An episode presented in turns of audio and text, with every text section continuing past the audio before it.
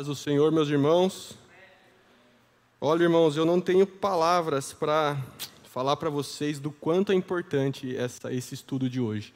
Então, depois que terminar, quando a gente for divulgar essas lives, eu peço que vocês nos ajudem a compartilhar o máximo. Eu falei para os jovens, venham, porque eles aprendem muito pouco na escola sobre o que foi o nazismo e o que foi o comunismo, as atrocidades.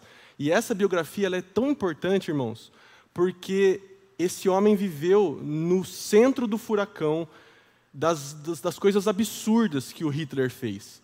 E são coisas que talvez nem todos de vocês estejam informados ou saibam de tudo que ele fez, mas é assim: talvez foi o tempo mais sombrio da história do mundo. E esse cara se levantou como uma luz no meio dessas trevas. Então, peço que vocês estejam comigo, é, prestando atenção e imaginando tudo que a gente vai falar aqui, porque são é, muita informação que vai nos confrontar e mudar a nossa vida. Irmãos, é difícil falar o nome dele, tem gente que fala de todas as formas, é, é alemão, então eu não vou acertar toda vez, mas é Dietrich Bonhoeffer, mais ou menos assim, tá? Mas vão falar mal, já vão falar que eu falei errado, porque é muito difícil. Mas ele nasceu, meus irmãos, em 1906, então foi a época que estava acontecendo o avivamento de Azusa, da, da aula passada. Ele nasceu em 1906 na Alemanha. Uma família muito rica e culta de oito irmãos. O, pai de, a, a mãe dele era professora e nessa época mulher que tinha diploma era muito raro. Então essa mulher era muito já à frente. E o pai dele é era um dos maiores psiquiatras da Alemanha. Então, o Bonhoeffer, ele nasce numa família assim, irmãos, é, classe A. É, os biógrafos vão falar que tinha políticos na família dele, de ancestrais, artistas, teólogos e estudiosos em uma alta cultura. Eles falam que até as crianças ficavam assim, ó, com uma pressão. O que, que eu vou ser? Porque o meu tio foi governador, o meu avô, sabe quando a família inteira é ilustre e eles ficavam assim, nossa, o que, que eu vou ser? Então o Bonhoeffer, ele é aquele menininho loirinho ali que está a seta, depois vocês vão ver no material, Irmãos, eles foram assim, ó, uma infância que quando eu li o livro eu falei, nossa, se todo mundo pudesse ter uma infância assim. Ele aprendeu música, ele aprendeu artes. A mãe dele deu aula para ele, é, homeschooling, né, que é a, mãe, a, própria mãe que ensina, até ele ter uns 12 anos. E aí ele foi para a escola, ele destruiu, porque ele era muito inteligente. Aprendeu música, aprendeu cinema, aprendeu tudo, irmãos. Uma infância que os pais assim, ó, tinham uma cultura e colocaram e investiram na vida deles. E uma coisa interessante da época é que eles não iam muito à igreja. Não é costume dos, dos alemães, dos alemães dessa época irem à igreja. Eles não iam. Era mais uma coisa né, nominal. Mas a mãe dele e as tias ensinavam uma vida com Deus para o Bonhoeffer e para as crianças, com leitura bíblica e oração, que é o basicão, né, irmãos, que os pais devem fazer. Ele aprendeu a tocar piano, era um ótimo pianista também. E ele até tentou ser pianista, mas depois ele falou: ah, vou ser teólogo. Só que, irmãos, o sofrimento já bate a porta do Bonhoeffer. É, deixa eu só trocar aqui. Ô, Henrique, olha só, hein? Ó. Eita. Ó, é, em 1917, irmãos, os dois irmãos mais velhos do Bonhoeffer, eles vão para a Primeira Guerra Mundial, que estava em, em, em curso. E o seu irmão Walter, que é o maior ali, ele morre atingido por estilhaços de uma granada. Então a família do Bonhoeffer já passa por uma, por uma tristeza, e o biógrafo fala, fala que a mãe dele nunca se recuperou dessa morte do, do Walter. Porque ele tinha 18 anos, irmãos. Então é um meninão recém-saído de casa, de uma casa dessa com cultura, com, ah, sabe, a mãe protege, e aí já vai para a guerra, toma uma granada, pega os estilhaços, ele fica 10 dias ali entre a vida e a morte, ele morre. E os biógrafos falam que a, a, a, Paula Bonhoeffer nunca se recuperou, ela sentiu esse luto e depois, anos depois, é o caçula dela que iria morrer de forma trágica também, né? que foi o Bonhoeffer. Irmãos, ainda falando da infância dele, com 13 anos ele decidiu pela teologia, vou ser teólogo. E para a família da mãe dele estava jóia, porque o pai da mãe dele, né, o vô dele era teólogo. Só que para a família do pai, que era psiquiatra, era como assim, ó, nossa, eu tenho um filho tão inteligente, ele vai virar teólogo. A família do pai falou: não, Bonhoeffer, não faça isso com a sua vida. Vai ser médico, vai ser advogado, vai ser outra coisa. Então ele é muito criticado. Inclusive, o seu irmão, ele vai falar o seguinte: ele vai falar, viu, por que, que você vai trabalhar numa igreja que é, é pobre, débil, chata, instituição pequeno burguesa? Então era um cara que, o irmão dele falou, ah, igreja é coisa de gente ralé, por que, que você vai para lá? E aí o Bonhoeffer respondeu, ele diz o seguinte: nesse caso eu terei de reformá-la. Com 13 anos, ele já tinha uma visão de que, não, eu, eu posso fazer alguma coisa para ajudar a igreja. Então ele já era um menino visionário aí. Só que, irmãos, eu acho que você pensou, nossa, que bom que ele quis fazer teologia. Só que o que a gente tem que entender, irmãos, é que na Alemanha dessa época, Ô, Henrique, eu acho que eu, eu, vou ter que ficar trocando aqui, cara, senão o mouse vai ficar mudando de direção. Pode deixar, tá? É, irmãos, na Alemanha desse tempo, fazer teologia era como fazer direito. Você não precisava ser convertido para você estudar teologia. E é estranho ouvir isso, né? Hoje, se você fala, nossa, o jovem ali quer fazer teologia, você fala, nossa, é um menino cheio de Deus, ele quer buscar o Senhor, quer virar pastor. Naquela época, não, era como se você falasse assim, ah, ele vai fazer medicina, ele vai fazer direito. Era um estudo, na Alemanha, era um estudo é, intelectual. Então, quando você fala assim, nossa, o Bonhoeffer queria ser teólogo, é como se fosse uma profissão como qualquer outra, irmãos, não é uma coisa espiritual. E a gente vai ver que ele passou por essa transição. Vejam só, com 18 anos, em 1924, ele vai iniciar teologia na Universidade de Berlim, de ponta, irmãos. Só que tem um problema: a Universidade de Berlim era liberal, declaradamente de teologia liberal. E o que é a teologia liberal de uma forma bem básica, tá, irmãos? É, resumido eles leem a Bíblia através de um método que se chama histórico crítico, crítica textual. Então a Bíblia é um texto comum. Não é um texto inspirado por Deus, não é um texto que transforma a nossa vida, é um texto comum e a gente lê, vê. Então é, é, é como se estivesse lendo um livro de medicina, você vai ler de forma intelectual. Eles eram compre completamente incrédulos quanto ao sobrenatural e milagres. Então você chegar para esses dois senhores aí, que é o. É, eu nem vou falar o nome, irmãos. Friedrich Schleiermacher e o Adolf von Harnack. Se você chegasse para eles e falasse Jesus ressuscitou, eles vão falar: hum, não, não há ressuscitar. Ah, Jesus andou sobre as águas. Não, os milagres da Bíblia são todos mitos. Então, irmãos, é uma coisa estranha a teologia liberal, porque eles estavam numa época que eles estavam assim: ah, a ciência vai nos ajudar, nós vamos progredir, o homem vai dar certo, a gente não precisa dessas coisas obscuras do passado. E aí veio a Segunda Guerra com Hitler e amassou esse conceito. Tanto que o liberalismo teológico hoje, ele é muito fraco, irmãos. Aqui no Brasil e ao redor do mundo, ele ainda tem os seus filhos, mas ele é muito fraco comparado com o, o, o povão. Mas na Alemanha dessa época era o que nessa universidade era o que mais tinha. Então, milagres não existem. Enquanto o pessoal de Azusa estava sapateando lá no, na cura e no, no, fogo, o povo da Alemanha estava assim, oh, vamos ver aqui as questões filosóficas, morais da Bíblia. Não tinham nada de espiritual. E um cristianismo apenas intelectual e moral. Então, é quase como se fosse, irmãos, um católico hoje aqui no Brasil não praticante e que lê a Bíblia para ter algum conhecimento teórico sobre o passado, as tradições do, dos judeus, essas coisas, tá? Então, é, o Bonhoeffer já novo, ele virou amigo do Karl Barth, que é um grande teólogo é, alemão também e que foi um dos que ajudou a sepultar o, o liberalismo teológico com os seus livros. Então, o Karl Barth foi super importante para acabar com isso. Irmãos, até aqui o Bonhoeffer está estudando, ele passa três anos na faculdade, ele entra com 18, ele tem uma vida acadêmica com alta produção teológica, só que ele fala assim: eu vou pegar um trabalho em algumas paróquias para eu ver a vida de pastor. E ali ele ensina crianças, ele prega sermões e ele serve como pastor. E ele começa a ver assim: nossa, existe uma vida fora da academia de teologia. E com 21 anos, irmãos, em 27, ele sai da universidade com um doutorado já. Então era um cara, assim, ó, crânio, muito inteligente. E ele se torna elegível para assumir uma congregação ou para seguir carreira acadêmica. Então ele termina a faculdade e ele fala assim: vou cuidar de gente, vou virar pastor ou vou ser professor. E ele opta pela vida pastoral. E aí a família dele fica mais brava com ele ainda, irmãos. Fala: nossa, bom, não faça isso, você vai ficar numa paróquiazinha pequena lá, sofrendo.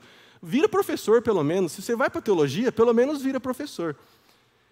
E outra coisa, irmãos, muito estranha dessa época, que não faz sentido para nós hoje, e é por isso que é bom a gente estudar essas biografias, porque você fala, nossa, pastores eram funcionários públicos.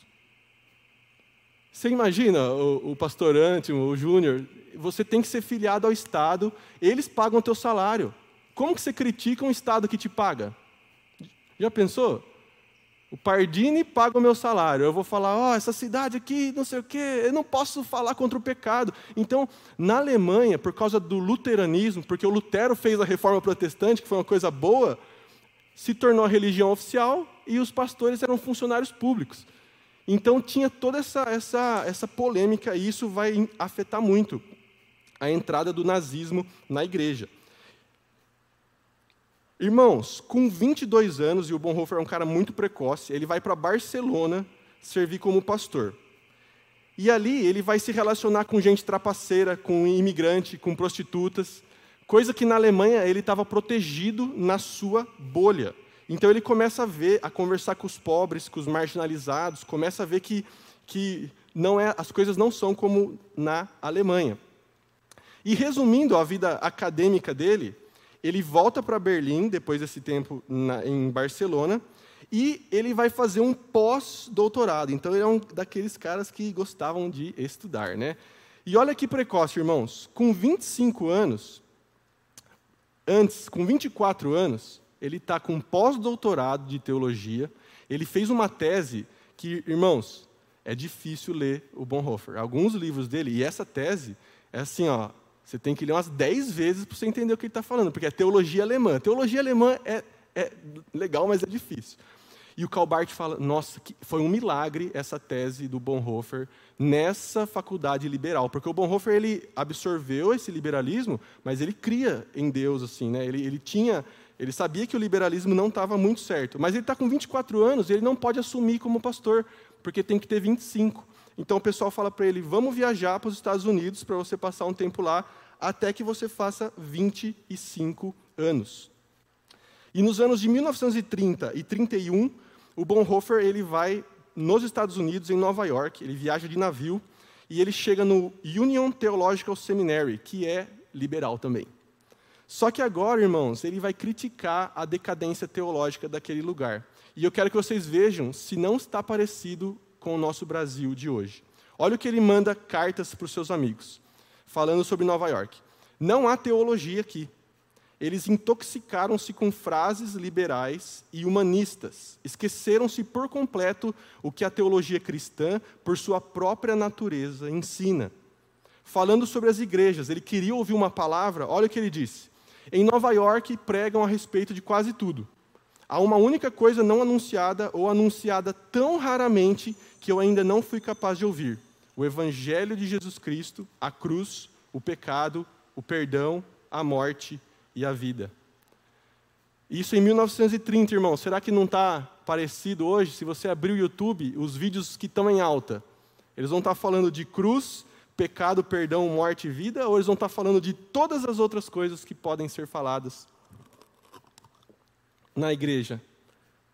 Esse liberalismo aqui, irmãos, estava no, no, no, ápice. Então, você ia na igreja, era falado sobre obra social, era falado sobre ter uma vida boa, era falado sobre ajudar os pobres, era falado sobre você ter uma família tudo certinho, moral, tudo funcionando bem, só que não falava de, de Jesus.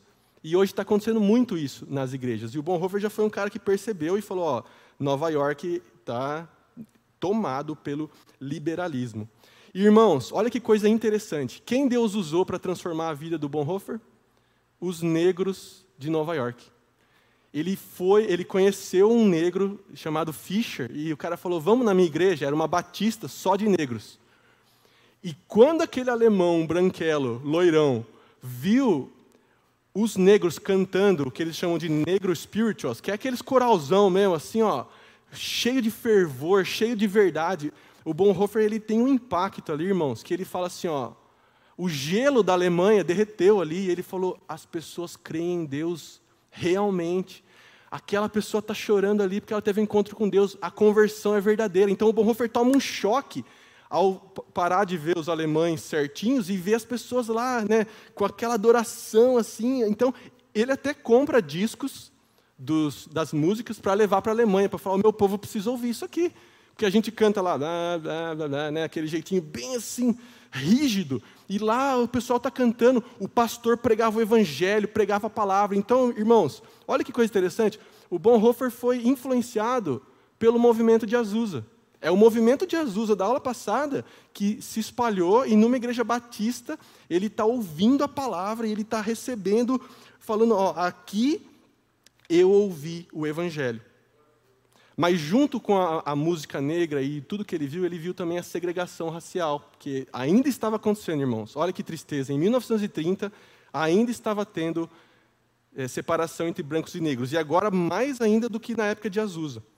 E ele vira para o seu irmão, ele diz assim: Nós não temos nada disso na Alemanha.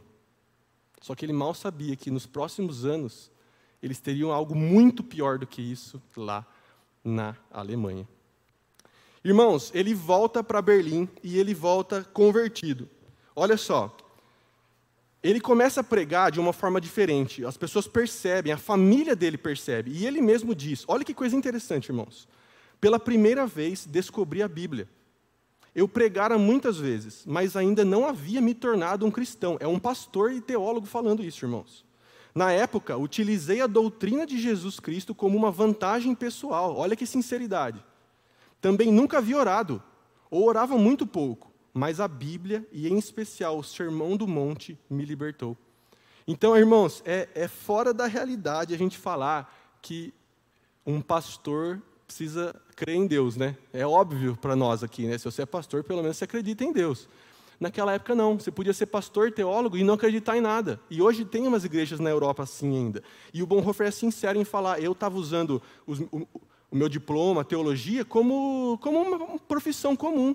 Ele nem ia na igreja, irmão. Vocês têm noção de que o pastor não vai na igreja? Ele falava, ah, a igreja é chata, eu não vou, não tomo ceia. Então, assim, Bonhoeffer, ele era convertido, eu fico me perguntando, é como se fosse um crente nominal, e quando ele vai para os Estados Unidos, ele recebe esse impacto da graça do Espírito Santo, e ele volta para Berlim avivado, da forma alemã, né? Não foi um cara avivadão, mas assim, na sua natureza alemã, ele começa a dar aula com gosto, ele começa a pregar. Irmãos, tem uma. Eles convidam o Bonhoeffer com 27 anos para falar no culto da reforma protestante da Alemanha. Ele se posiciona, e qual que é o protocolo? Faz uma palavrazinha, né, o nosso povo alemão, afaga o ego do pessoal. Irmãos, ele já chegou assim e falou assim: ó, essa igreja não é mais a igreja de Lutero. Os biógrafos falam que morreu a igreja, assim, ó, silêncio, e ele começou, Jeremias, arrependimento, salvação, e o povo ficou assim, nossa, eu só venho na igreja uma vez por ano, e quando eu venho, eu ouço essas coisas ainda. Então o Bonhoeffer estava em chamas aqui, irmãos, para dizer assim, ó, é uma fé verdadeira. A gente não pode ser crente nominalmente. Então ele chacoalhou aquele povo ali falando com esse sermão. Então é um homem que começou a ser transformado já. As aulas de teologia dele eram para que os alunos dele virassem discípulos de Jesus e não estudantes de teologia. E os alunos ficavam assim: nossa, esse cara está ensinando a gente uma vida com Deus e não só as partes intelectuais. Então o Bonhoeffer está, ele volta com esse fogo e em 32, irmãos, ele é ordenado pastor, só que também começa a dar aula na Universidade de Berlim. E uma coisa muito interessante, irmãos, o pessoal pede para ele dar um discurso na rádio, em 33. Só que o que aconteceu dois dias antes desse discurso? O Hitler se tornou chanceler da Alemanha, que é tipo um primeiro-ministro. Ele não tinha poder total ainda, mas ele ganhou as eleições. E estava crescendo, e aqui, irmãos, eu peço a atenção de vocês. Estava crescendo diante dos jovens alemães uma ideia chamada o princípio Führer. E o que dizia essa ideia? De que existia um salvador da pátria que iria levantar a Alemanha do caos que a Primeira Guerra, irmãos, afundou a Alemanha, que para você comprar um pão era tipo na Venezuela, você ia com um carrinho de moeda para você comprar um pão de desemprego, fome, tudo. E aí chega o Hitler e fala assim: Eu vou salvar vocês, confiem em mim. E a juventude, é isso mesmo, nosso salvador. tal. E o Bonhoeffer já viu, antes, irmãos, de saber que o Hitler era louco, em 33 ele já falou: Essa ideia vai dar problema. E ele, na rádio, ele combate esse princípio. Ele diz assim, entre outras coisas, líderes ou órgãos públicos que definem a si próprios como deuses escarnecem de Deus e devem perecer. Irmãos, nos próximos 12 anos, o Bonhoeffer ele profetizou nesse discurso o que iria acontecer se esse princípio Führer permanecesse. Então, irmãos, as tragédias do mundo não acontecem de repente. Elas nascem com ideias e essas ideias vão sendo aceitas, vão sendo macetadas no povo, e aí ninguém protesta, e essa ideia vai ficando real, real, real, e aí surge um Hitler falando: vamos matar judeu porque nós somos melhores. Então, olha a loucura, irmãos. E o Bonhoeffer, graças a Deus, ele já conseguiu falar assim: ó, esse princípio está errado. E em nome de Jesus, irmãos, a nossa salvação não vai vir de homem nenhum, de político nenhum, de ideologia política nenhuma. Nossa salvação vem do céu, Jesus Cristo, o Filho de Deus. Que ninguém aqui, irmãos, em nome de Jesus, você que está na live, que ninguém seja enganado em colocar suas esperanças num político, porque ele vai ter o poder completo e aí a gente vai ver o que vai ser do povo, quando um homem tem poder completo.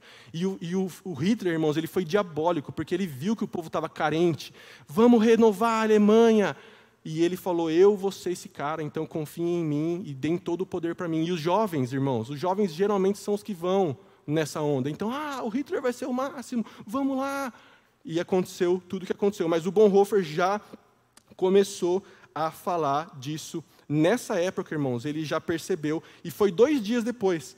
E o, ó, ele criticou a visão de um líder visto como Messias, o salvador da pátria, alguém que reteria todos os poderes para si e não reconhecesse que a sua autoridade era derivada de Deus. O seu discurso foi interrompido antes da hora. E aí não se sabe se já era a máquina nazista interrompendo ou só se acabou o tempo mesmo e ele cortou. E ele ficou tão chateado que ele mandou esse discurso impresso para muitas pessoas, porque podia dar a entender que ele estava apoiando Hitler na hora que cortaram o discurso dele. Olha, irmãos, isso eu acho que pode ser um lema nosso, da nossa igreja. Olha o que ele disse no primeiro sermão, depois que o Hitler ascendeu ao poder. A igreja possui um único altar o altar do Todo-Poderoso, perante o qual toda criatura deve se ajoelhar. Aquele que procura coisa diferente disso deve se afastar, não pode se juntar à casa de Deus. Olha, irmãos, que, que isso seja verdade na nossa igreja. A igreja possui um único púlpito, e do púlpito a fé em Deus será pregada, e nenhuma outra fé e nenhuma outra vontade que não a vontade de Deus, por mais bem intencionada. Amém, irmãos? Nós não vamos falar nesse púlpito de ideologia, de esquerda é melhor que direita, de direita é melhor que esquerda, Bolsonaro é melhor que Lula, Lula é melhor que Bolsonaro. Nós estamos aqui para pregar a palavra da salvação, o poder de Deus, a transformação das vidas, e nós queremos que venha gente de esquerda, comunista, sente nesse banco e se converta dos seus pecados, e gente conservadora que sente aqui e, e também seja convertida dos seus pecados, irmãos. Nós estamos aqui para pregar o Evangelho, e esse púlpito não pode ser usado para nenhuma outra vontade que não seja a vontade de Deus. Irmãos, olha que coisa maluca que começou. Assim que os nazistas tomaram poder, eles colocaram em vigor algo chamado o parágrafo ariano. E o que, que consistia isso? O Hitler falou: ó, a partir de hoje, funcionários públicos que forem judeus estão demitidos dos seus cargos, porque os alemães são uma raça superior. Desse jeito, irmãos. E olha só, inclusive os pastores seriam demitidos porque pastor era funcionário público. Então olha como a coisa é, era difícil. Essa imagem, ela diz o seguinte: não compre de judeus. Olha só. Então, era declaradamente. Tem uma coisa interessante. A avó do Bonhoeffer, com uns 90 e poucos anos, ela foi comprar e chegou uns guardas para ela e falou: Não compre de judeus. Nossa, ela falou: Sai para lá, eu vou comprar se eu quiser. Com 90 e poucos anos, você ver como a família dele já era. Falou: Sai daí, eu vou fazer o que eu quiser, não, não me encha a paciência. Então ela já. Mas, mas era assim, irmãos, descaradamente. Na porta das lojas, falou: Não compre que esse cara aqui é judeu, não faça isso. E, irmãos, infelizmente a igreja também caiu nessa, nessa onda, e eles falaram o mesmo discursinho lá do, dos americanos. Ó, nós somos iguais, tá? Mas vamos ter igreja separada? Se você for judeu e se converter, monta uma igreja para você. Não fica aqui com os alemães. Olha que coisa demoníaca, irmãos, que conseguiu penetrar na Alemanha. Eles fizeram, irmãos, uma fogueira de livros de autores judeus. Freud foi queimado, vários autores judeus foram queimados os livros, porque eles falavam, não, vamos revolucionar, e, e tudo que é de judeu é ruim. E, irmãos, infelizmente isso atingiu a igreja, olha só, isso é muito importante, irmãos, preste atenção. O Hitler, ele começou no poder com um discurso cristão. Se você ler os discursos dele, é assim: a Alemanha voltará a ser o que era, em nome de Cristo. Com a ajuda do Todo-Poderoso, nós nos levantaremos. Contra os comunistas e os ateus, a favor da moral. Era um discurso bonito. E por medo, irmãos, dos comunistas e dos ateus, e a Alemanha era praticamente assim, 100% cristã nominal, e aqui que está o problema, eles falaram, não, Hitler é o cara, vamos com ele. Só que o Hitler era tão cínico que ele, nos bastidores, ele falava assim, ó, é todo mundo aqui judeu, é cristão, então eu vou abraçar o cristianismo e quando chegar a hora eu vou derrubar, porque são tudo fracos. O Hitler falava, os pastores são todos fracos, a teologia cristã é fraca. Ele gostava de Nietzsche, que fala do poder do ser humano, que, e odiava o cristianismo também. Ele fala, são todos fracos, então eu vou chegar, vou dominar e vou dominar a igreja. Olha só, ele criticava a decadência da sociedade e dizia que o tradicionalismo e o moralismo cristãos o salvariam. Parte da igreja o viu como aliado. Olha só. Isso aqui é, é bizarro, irmãos. Eles tentaram fazer a Bíblia encaixar na teologia, na ideologia deles. Olha, veja se faz sentido, irmãos. Eu sou um nazista aqui, eu estou numa reunião, eu falo, gente, a gente vai precisar sumir com o Velho Testamento. É possível fazer isso, irmãos? Metade da sua, mais da metade da sua Bíblia, falar, então, pessoal, ó, agora da religião cristã, rasga o Velho Testamento. Outra, recortar qualquer trecho que estivesse relacionado com a raça judaica. Quantas páginas da Bíblia vão sobrar? E essa é a pior, irmãos. O Hitler chamava Jesus de nosso maior herói ariano. Jesus Hitler falou que Jesus era loiro, de olho claro, alemão, branquelão. E Jesus era da Palestina, irmãos. Jesus era um cara meio marrom, assim, não era nem negro nem branco, ele era uma mistura daquele povo. E o Hitler falava isso, e, e as pessoas, irmãos, ok, é, eu acho que é isso mesmo. Irmãos, essa frase eu quero que vocês guardem. Eles tentavam de maneira ridícula não rejeitar o cristianismo, mas mudá-lo para atender os seus anseios ideológicos.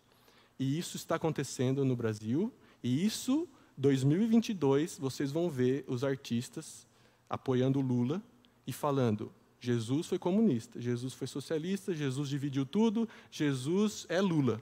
Porque ele está pegando, ele não quer desfazer de Jesus, ele quer Jesus, mas ele vai pôr a ideologia dentro de Jesus. E você vai ver o cara que é Bolsonaro falando: Jesus mandou usar arma, Jesus é a favor da família, Jesus é, é contra o, o, os LGBT.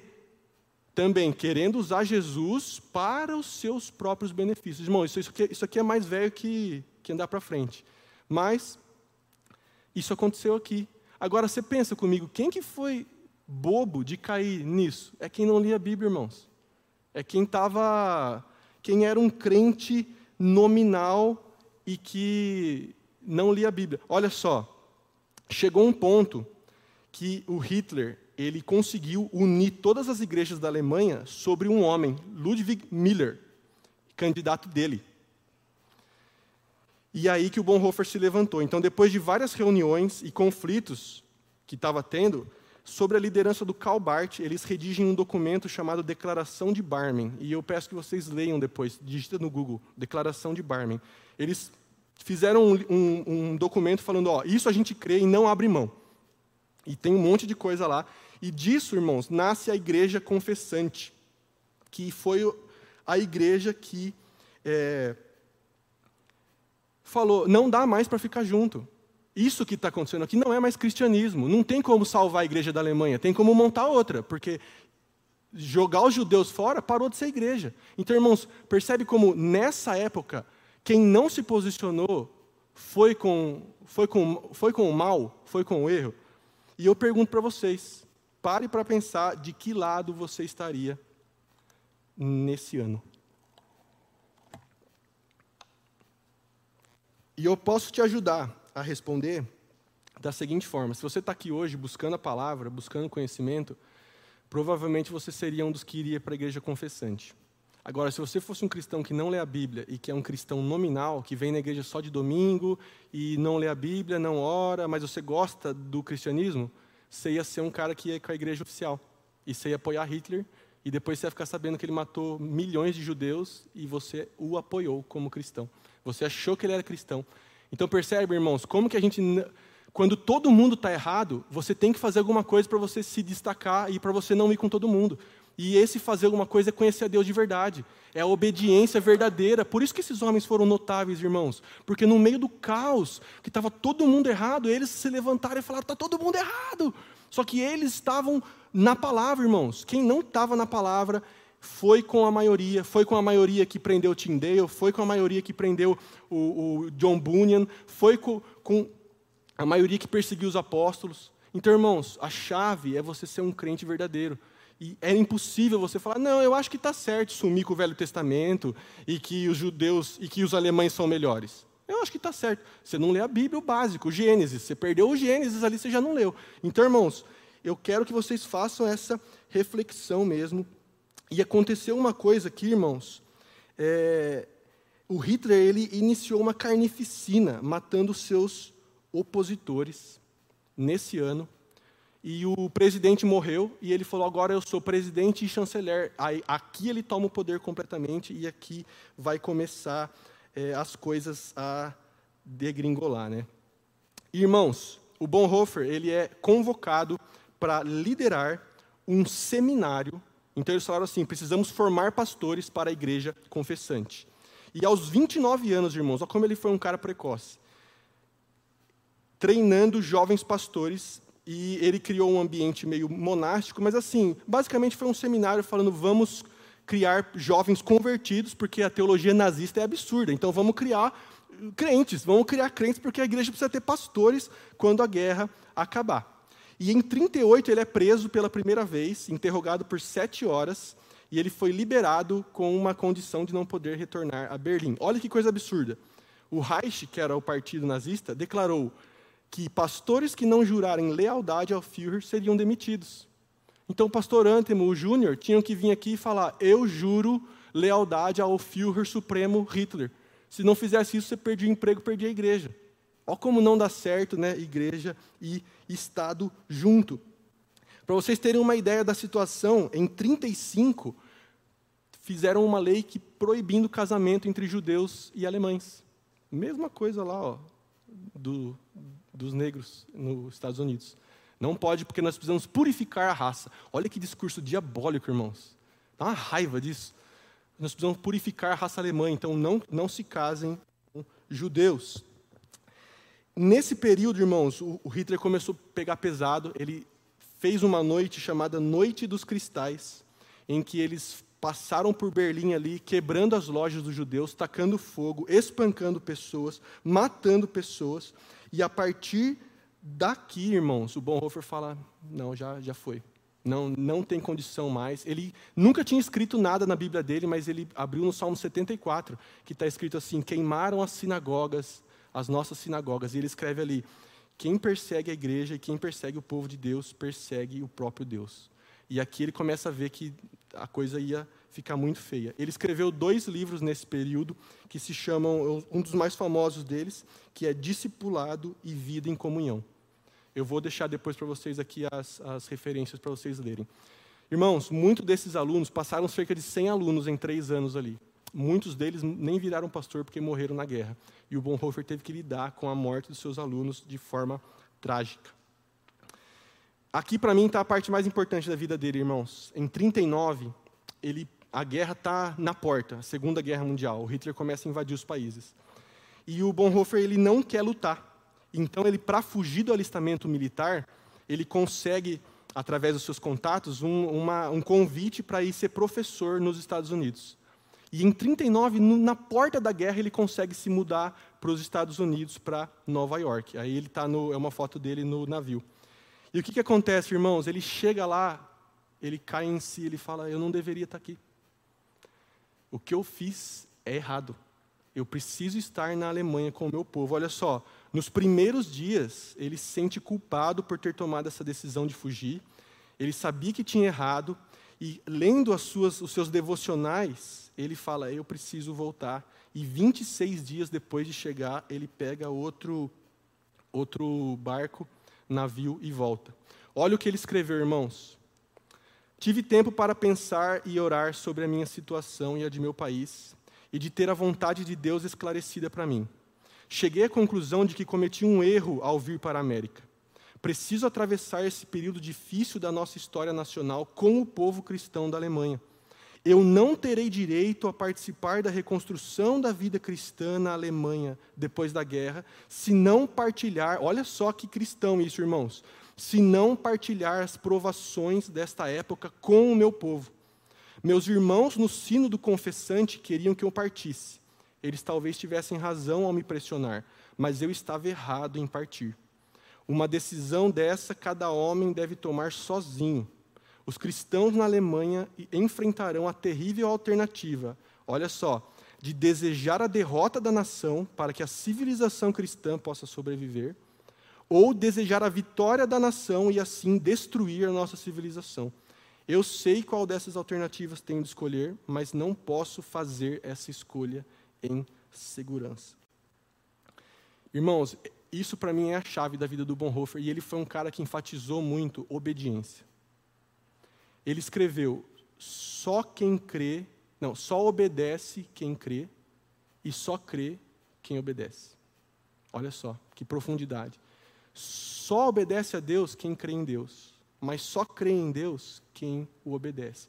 E esse momento, irmãos, ele estava em Nova York, ganhando bem, como professor, uma vida boa, e o Espírito Santo fala, eu acho que é como Moisés no palácio e fala: Eu preciso sofrer com o meu povo, eu não posso ficar aqui. E ele, com tudo do bom e do melhor, irmãos, em Nova York, e sabendo que a guerra o esperaria ali, ele fala: Eu preciso voltar.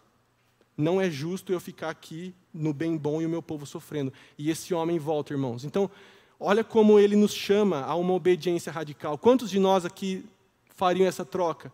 Tudo de bom e paz por perseguição e morte. E o Bonhoeffer falou: a postura cristã que Deus exige de mim é voltar. Então, irmãos, para mim essa foi a, o ponto alto da sua vida e que agora vai levar ele para os últimos momentos. Em 39, meus irmãos, ele volta para a Alemanha e, como eu já disse, os seus alunos começam a morrer. E tem uma coisa muito interessante, irmãos. A Gestapo descobre o seminário dele e fecha. E a partir daqui, o Bonhoeffer ele tinha generais na sua família. E, e esses generais já vinham contar para a família: o Hitler está matando os judeus na câmara de gás o Hitler está mandando mães assassinarem os seus filhos bebês deficientes. Cinco mil bebês deficientes foram mortos, irmãos. Tinha um lugar cristão de cuidado de pessoas deficientes. O Hitler simplesmente chegou lá e falou: mata todos, porque os deficientes atrasam o progresso do povo alemão. Você consegue imaginar isso, irmãos? Síndrome de Down, pessoa com deficiência intelectual, deficientes físicos. O Hitler falou: mata todo mundo. Isso, só que isso ainda não estava, o povão não estava sabendo, mas os generais sabiam. E começaram a falar: esse cara perdeu a noção. E aí chegou isso até a família do Bonhoeffer, e chegou até ele. E quando ele ouve essas coisas, irmãos, isso aqui ó, é uma foto assim, ó, é, leve. Se você foi como eu, que cresceu numa, no, na minha época de, de, adolescente, o History Channel só passava isso aqui, ó, nazismo. Então eu estudei tudo que era possível. Imagens assim, irmãos, que são indescritíveis, corpos magros sendo lançados em valas comuns, fuzilamentos, câmara de gás. Eu, eu, se você tiver estômago, não deixe de ver, porque a gente precisa. E por isso que eu falo que as escolas estão falhando em não ensinar o que foi o nazismo e o que foi o comunismo, porque matou, irmãos, milhões de pessoas. Acho que foi o período do mundo em que mais ocorreram assassinatos e maldade. Então o ser humano não está evoluindo, irmãos. Porque o pior momento do ser humano foi há 50, 60, 70 anos atrás, com o comunismo e o nazismo. E aqui o Bonhoeffer tem que tomar uma decisão. E ele fala: o que, que eu vou fazer como pastor? O que, o que Deus está me chamando? E aqui, irmãos, é, é talvez é uma das partes mais é, difícil da gente é, entender a complexidade da vida do Bonhoeffer. O que, que ele decide? Convidado pelo seu cunhado, que era um grande homem da conspiração, com 33 anos ele entra na Abwehr, que é, uma, é, é tipo a CIA ou FBI lá da Alemanha. Só que ele já entrou como agente duplo. Então ele falou: Ó, oh, pessoal, eu vou pegar informações aqui para o governo nazista. Mas ele ia com os contatos dele dos movimentos ecumênicos na, na Inglaterra e contava tudo o que estava acontecendo na Alemanha. Então ele estava como um agente duplo. É, trabalhando contra o Hitler. Essa é uma foto dele como agente duplo. Ele está ali, ó, meio carequinha. E olha só, ele passou a ser um informante e ele participou de uma operação chamada Operação 7, em que eles conseguiram contrabandear dois, é, 14 judeus para fora, livraram da morte duas famílias de judeus. E olha que coisa interessante, irmãos. Imagina você ser um amigo do Bonhoeffer e surge a notícia: Bonhoeffer está trabalhando para Hitler. A reputação dele morreu aqui, irmãos, porque ele era um agente duplo, mas não era todo mundo que sabia. Então, o próprio Karl Barth falou: Nossa, o Bonhoeffer que, que foi? Apostatou da fé? Como que mudou? Os amigos praticamente o abandonaram, falaram: esse cara ó, se dobrou para o regime. Então, olha como o Bonhoeffer começou a, a uma. Ele, ele morreu para ele mesmo aqui, irmãos. Ele falou: eu vou perder a minha, a minha vida, provavelmente, mas a minha moral eu já perdi aqui, porque os meus amigos já estão me vendo de forma negativa. E aqui está o grande dilema moral da vida dele, meus irmãos diante dessa situação, e eu quero que você faça essa conta se você conseguir. Porque assim, a gente não sabe o que foi aquela época, né? mas pelo que eu falei agora, olha o que ele imaginou que poderia ser a vontade de Deus para a vida dele. Um, ficar passivo, não fazer nada. E pecar, não fazendo nada para impedir as maldades do Hitler. Ou participar ativamente da resistência e pecar tramando o assassinato de Hitler. Se você tivesse essa escolha, o que, que eu faço? Fico na minha e fico sabendo de tudo que está acontecendo e não faço nada e peco dessa forma? Ou eu peco participando de uma conspiração em que eu vou ter que mentir, enganar, trair, para no futuro conseguir assassinar o Hitler e ter um bem para o mundo? Olha que dilema moral, irmãos, que não é fácil de resolver. Você quer pecar de um jeito ou você quer pecar do outro? Não há opção limpa aqui. Não há uma opção, ó, oh, eu vou ficar limpinho. Não tem como. Então ele começou a pensar nisso e ele decide pela conspiração, depois de muita luta. Ele diz o seguinte: se eu vejo um louco dirigindo um carro para cima de um grupo de pedestres inocentes, não posso, como cristão, simplesmente esperar pela catástrofe para depois consolar os feridos e enterrar os mortos. Eu tenho que lutar para tirar o motorista do volante. Então ele tomou essa decisão. Ele falou: o que Deus espera de mim, por mais que assassinato seja errado, e mentira seja errado e traição seja errada, eu preciso participar dessa oposição contra esse homem demoníaco. E o, ele nunca chegou a pegar numa arma, ele nem sabia fazer isso, mas ele já aceitou a ideia de matar o Hitler, de fazer parte da morte do Hitler. Ele vai ser preso, irmãos, em 1943, após diversas tentativas mal sucedidas de assassinar o Hitler. Porque aqui, irmãos, os generais eles viam as coisas e, e não era todo mundo louco, igual o Hitler. Então os generais falaram: a gente precisa derrubar esse cara. Rapidamente, duas tentativas, eles colocaram uma bomba no avião. Conseguiu, o cara chegou com uma garrafa de, de vinho, uma caixa, falou: Você não leva no seu avião para um general lá, para um amigo meu lá? O cara falou: Levo. Estava escondidinho, irmãos. O, o Hitler e toda a sua comitiva voando. E eles programaram 30 minutos. E estavam esperando já, só assim, ó. O Hitler vai morrer, a gente já vai fazer um governo paralelo. E o avião pousa. A baixa temperatura do compartimento de carga não deixou a bomba explodir e o Hitler sobreviveu. E o cara teve que ir lá buscar a bomba depois, irmãos. Imagina o medo. Para ninguém ver que era uma bomba. Ele foi correndo e falou: Não, não, daqui eu, eu entrego mesmo. E ele conseguiu. Segunda tentativa. Um cara vestiu uma bomba num colete, numa viagem, numa visita que o Hitler ia fazer apertou o detonador, 10 minutos para explodir a bomba, e ele do lado do Hitler lá andando. Do nada o Hitler fala: Eu vou embora. E vai embora. E ele tem que sair correndo para o banheiro desarmar a bomba. E por causa de alguns é, registros, irmãos, da Operação 7, que ele tinha salvado os judeus, ele participa da festa de 75 anos do seu pai, a última vez que ele estava com a família, tem até uma foto No dia seguinte, ele liga para o cunhado dele, que era um conspirador. E, e quem atende? Uma pessoa desconhecida. Nesse momento, ele já põe o telefone ali e fala: Acabou, eu vou ser preso. E no meio-dia, ele foi preso e levou só uma Bíblia na mão da sua casa. E como a Lê falou aqui, irmãos, Bonhoeffer foi que nem José, ele foi um bom prisioneiro. Porque quando o cara é bom mesmo, ele é bom em todo lugar. E ele foi, ele ganhou a simpatia dos guardas, ele obteve benefícios, conseguiu escrever, conseguiu ter visitas, ele aconselhava os presos e trabalhava na enfermaria. Então, um José, um cara que conseguiu dar frutos no meio da, da prisão. Até aqui, irmãos, ele estava tranquilo, porque a acusação contra ele era contra essas coisas financeiras, dessa operação que ele salvou os judeus. Então, os caras não estavam assim, ah, esse cara aí é, é muito mal. Só, irmãos, que vai acontecer. Ele ficou 18 meses nessa prisão, em Tegel. Só que aconteceu a Operação Valkyria, e tem um filme que eu peço que vocês assistam, Operação Valkyria, vai contar isso aí. Foi a última tentativa de matar o Hitler, e o que, que aconteceu?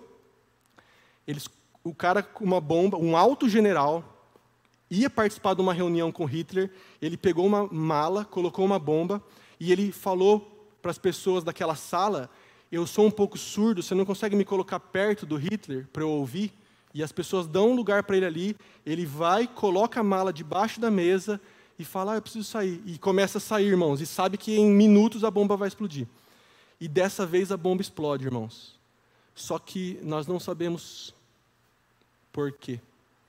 A mesa, alguém movimentou a mala, alguma coisa. A mesa, ela tinha um pé direito, maciço.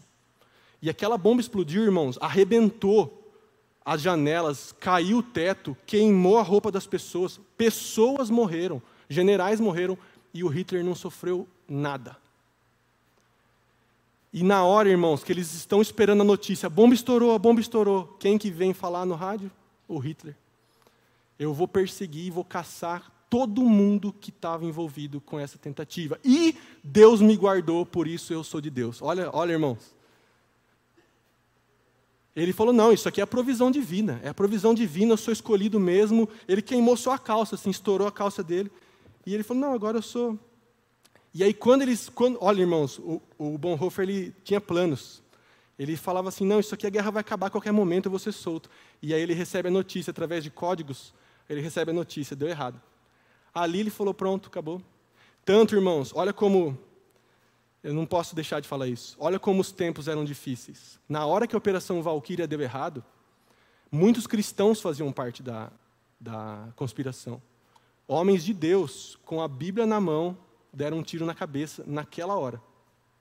Porque falaram: eu não vou ser torturado pela Gestapo, eles vão chegar em mim e eu não, eu vou me matar agora para eu não ser torturado, para eu não entregar ninguém. Então eu vou me suicidar como um cristão. Olha que coisa inimaginável de a gente pensar nos dias de hoje. Mas muitos homens cristãos da conspiração, na hora que souberam a notícia, tiraram suas vidas. E o Bonhoeffer não fez isso, porque ele já estava preso, mas ele falou: Ó, para mim já deu. Então ele ficou 18 meses naquela antiga prisão. Ele foi para a prisão da Gestapo. Irmãos, eles punham ferro dentro da unha, assim, ó para ir levantando a unha como método de tortura. Imagina a dor que não é. E ele ficou quatro meses ali, irmãos. Ele, ele conseguiu escrever ainda algumas coisas ali. É, e, olha só, depois ele é transferido para o campo de concentração de Flossenburg. O Hitler, eles conseguiram chegar em algumas pessoas e no finzinho da guerra, irmãos. Olha que coisa, nossa, eu fico muito chateado, irmãos. Quem estava nesse campo conseguia ouvir as armas dos americanos, as bombas chegando perto. Então, assim, ó, a guerra vai acabar, a guerra vai acabar, nós vamos ser libertos.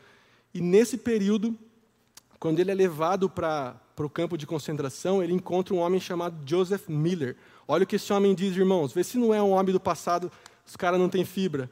Ele chegou para o Bonhoeffer e falou: Vamos com calma para a forca como cristãos. Olha a força desses homens, irmãos, de saber assim, ó, a gente lutou pela coisa certa e agora Deus quis assim. É como Sadraque, Mesaque e Abednego, né? Vamos. Deu errado, vamos. Se Deus quiser salvar, salva. Se Deus não quiser, não vai salvar. E esse cara foi liberto, irmãos. E conseguiu não morrer. Que ele conseguiu esperar mais um pouquinho e aí já foi liberto. Irmãos, no dia da morte do Bonhoeffer, os prisioneiros do campo, em situação assim, ó, é, medonha, não tinha comida, não tinha luz, frio, eles pediram para o Bonhoeffer fazer um culto, e o Bonhoeffer leu Isaías 53, 5 e 1 Pedro 1, 3. 1 Pedro 1, 3, irmãos, diz o seguinte: Bendito seja o Deus e Pai de nosso Senhor Jesus Cristo, que, segundo a sua grande misericórdia, nos regenerou para uma viva esperança mediante a ressurreição de Jesus Cristo dentre os mortos Olha a palavra que ele deu para aqueles caras. A nossa esperança está em Jesus Cristo ter ressuscitado dos mortos. E ele faz esse culto, meus irmãos, e os guardas chegam naquele momento e chamam pelo seu nome, e um dos prisioneiros que sobreviveu relata as palavras do Bonhoeffer. Ele diz assim: Este é o fim, disse ele, para mim o início da vida. Olha, irmãos, como que um crente morre bem? Um crente ele estava ali, irmãos, ele sabia que ele ia ser enforcado, ou que ia ser torturado. Ele falou, avisa o bispo Bel, que era um amigo dele, falou algumas coisas, daí ele falou, ó, esse é o fim, mas para mim é o início da vida. Temos que ser como esse homem foi, irmãos. E aos 39 anos, ele é despido e enforcado juntamente com os outros prisioneiros. Duas semanas depois disso, o campo dele seria libertado e mais uma semana seguinte, a guerra iria acabar com o suicídio do Hitler. Como entender isso, irmãos? Não, não há explicação. Aconteceu assim. Se esperasse mais duas semanas, ele poderia ser liberto. Por isso que a vitória, irmãos, não está em ser liberto. A vitória está em estar com Deus, fazendo a vontade de Deus. Você vai falar que Bonhoeffer foi um perdedor porque ele morreu, que ele não orou o suficiente, que ele não teve fé, que ele não determinou a vitória? Ah, irmãos, por favor. Esse homem estava completamente na vontade de Deus. Esse é o lugar que ele foi assassinado. E há um, um, relato de um médico, depois no tribunal, ele foi até condenado, esse médico, mas ele diz o seguinte: na manhã daquele dia, entre 5 e 6 horas, os prisioneiros foram retirados das celas e os vereditos da corte marcial foram lidos. Pela porta semiaberta, numa das cabanas, avistei o pastor Bonhoeffer, antes de tirar o uniforme da prisão, ajoelhado no chão, orando fervorosamente ao seu Deus. Fiquei deveras comovido pelo modo com que esse amável homem orava, tão devoto e confiante de que Deus ouvia sua oração. No local da execução, ele realizou outra oração curta e depois subiu os degraus até a forca com coragem e compostura. A morte dele foi verificada após poucos segundos. Nos quase 50 anos que trabalhei como médico, raramente vi um homem morrer tão inteiramente submisso à vontade de Deus. Irmãos, que, que, que homem, né, irmãos? Que escolheu o lado certo. E o, o, que eu quero frisar com vocês aqui, irmãos, é qual é o custo da nossa obediência? O Bonhoeffer soube, vai me custar. Quando ele estava em Nova York, ele soube, eu estou indo para morrer. Mas isso é a coisa certa a se fazer. Será que a gente está pensando nesses termos, ou o que vai ser melhor para a minha vida? A gente está se perguntando qual é a vontade de Deus para mim, ou o que vai me fazer mais feliz, o que vai ser melhor para a minha vida? E o Bonhoeffer, ele, ele soube ser obediente até o fim, e ele soube morrer como um cristão. Eu recomendo esses três livros dele, Discipulado, Ética e Vida em Comunhão. São livros fáceis de ler. Amém, irmãos? Pesado, né? Eu, nossa, essa história, irmãos, ela, ela mexe comigo, viu, irmãos? Porque foi um, foi um profeta, irmãos. Foi um profeta que no meio da que todo mundo estava errado, esse cara estava certo e teve pessoas com ele também que que Deus usou e, e graças a Deus acabou a guerra, a igreja percebeu a loucura que eles tinham ficado e houve pedidos de desculpa públicos. Mas, irmãos, que Deus tenha misericórdia de nós e a gente possa estar do lado certo, do, do, lado dos que protestam, do lado dos que conhecem a Bíblia e que não vão loucamente contra Deus. Amém?